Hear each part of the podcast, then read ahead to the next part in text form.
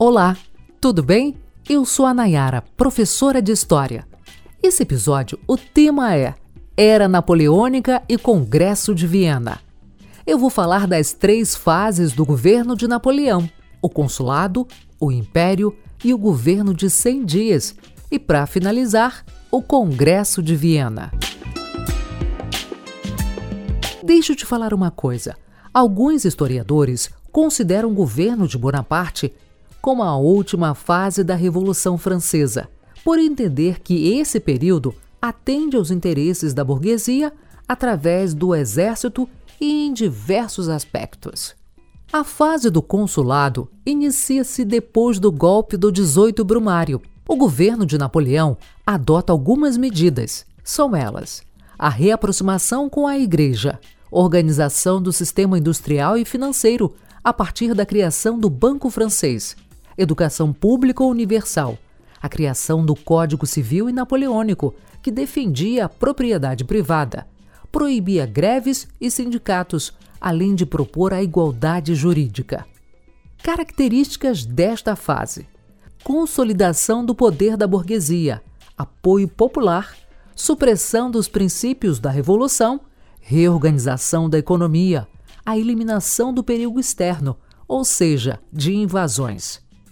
Com o apoio do exército, da burguesia e dos camponeses, Napoleão é declarado imperador após plebiscito. Inicia-se a fase Império, que vai de 1804 a 1814. Neste período, a prioridade foi a manutenção da ordem interna, expansão militar na Europa, além da destruição do fim do antigo regime e a expansão do liberalismo. Napoleão aumentou a censura, fez reforma agrária, obras públicas e expandiu o mercado interno.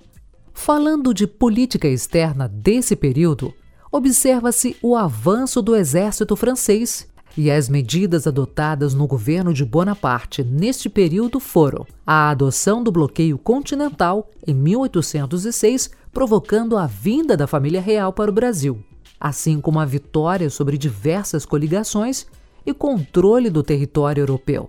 Mas a partir de 1812 ocorre um enfraquecimento das ações de Napoleão, depois de sucessivas derrotas em batalhas. A cidade de Paris é ocupada e Napoleão vai para o exílio em 1814. A terceira e última fase da era napoleônica é marcada pelo retorno de Napoleão à França com uma imagem de defensor da revolução. Com mais derrotas em batalhas, o governo de 100 dias termina com seu exílio na ilha de Santa Helena.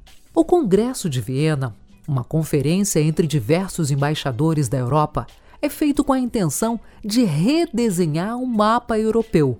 Os princípios do Congresso pregavam a restauração, a legitimidade e o equilíbrio europeu, além de tentar restabelecer o antigo regime. As medidas adotadas pelo Congresso foram a redefinição das fronteiras, a criação da Santa Aliança, propondo unidade militar entre os países, luta contra grupos liberais e a recolonização da América.